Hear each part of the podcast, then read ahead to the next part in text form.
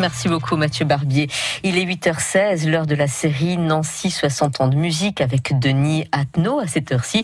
Denis Attenot, l'auteur de Nancy Expérience Musique 1961-2021 paru aux éditions du Camion Blanc, un livre qui relate donc 60 ans de musique, musique rock à Nancy euh, depuis euh, les premiers concerts de Johnny et euh, Jimi Hendrix dans les années 60 jusqu'à aujourd'hui. Et ce matin, nous parlons des lieux de concert. Et parmi ces lieux incontournables, il y a chez Paulette. Derrière Darine, c'est pas très loin, et puis le public vient quand même, on va dire, de la, zone de Nancy, de la métropole, et d'ailleurs d'un peu partout de chez Paulette. C'est justement ça l'importance de chez Paulette, c'est qu'il y a des gens qui viennent de partout.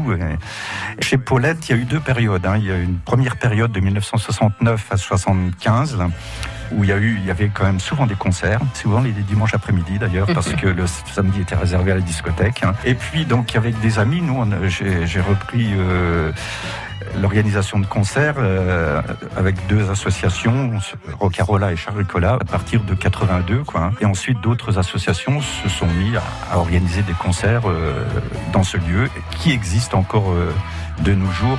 Il n'y a pas vraiment de création chez Paulette, ça existe sans doute depuis longtemps. Enfin, ça, hein, ça s'appelle chez Paulette depuis que Paulette euh, a, géré, a repris, quoi, a géré l'établissement. Avant, c'était chez la Marie, sa mère, et puis mhm. quand Paulette a repris, bah, c'est chez Paulette, c'est chez la Paulette. Et puis, il y a des musiciens qui sont très bien plus chez Paulette. Je pense à Calvin Russell, par exemple. Mhm. C'est un personnage, ça correspondait tout à fait au lieu. Euh, quand on l'a fait la première fois, on, il était inconnu en France, hein, même, fait même, il était même euh, inconnu internationalement. Et puis euh, Patrick Maté de New Rose, donc le label parisien qu'il avait signé, organise une tournée. On a écouté le disque, on a dit ça, ça peut être pas mal.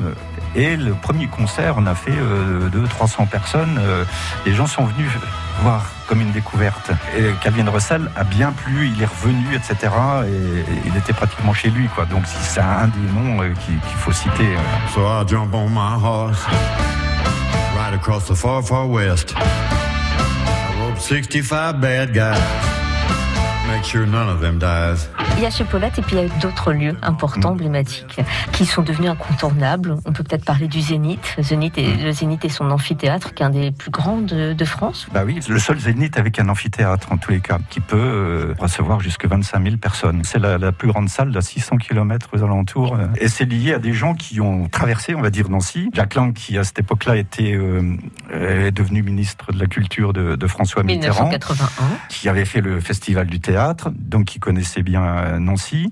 Il y a eu l'idée de créer un premier zénith à Paris, il y a eu un deuxième zénith à Montpellier un troisième à Pau, je crois, et le quatrième à Nancy, avec ce, fameux amphithéâtre qui a ouvert en 1993. Ah, la folie des grandeurs, finalement, Nancy, avec euh, le plus grand amphithéâtre, 25 000 personnes.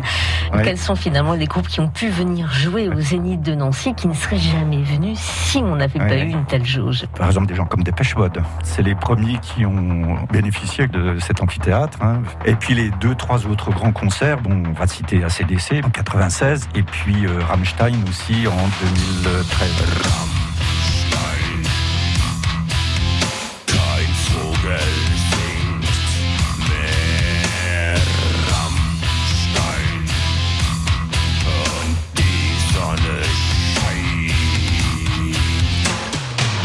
Voilà pour euh, l'un des gros concerts qui ont eu lieu du côté de l'amphithéâtre du Zénith de Nancy. Merci beaucoup Denis Attenot. La série Nancy 60 ans de musique est à réécouter sur francebleu.fr.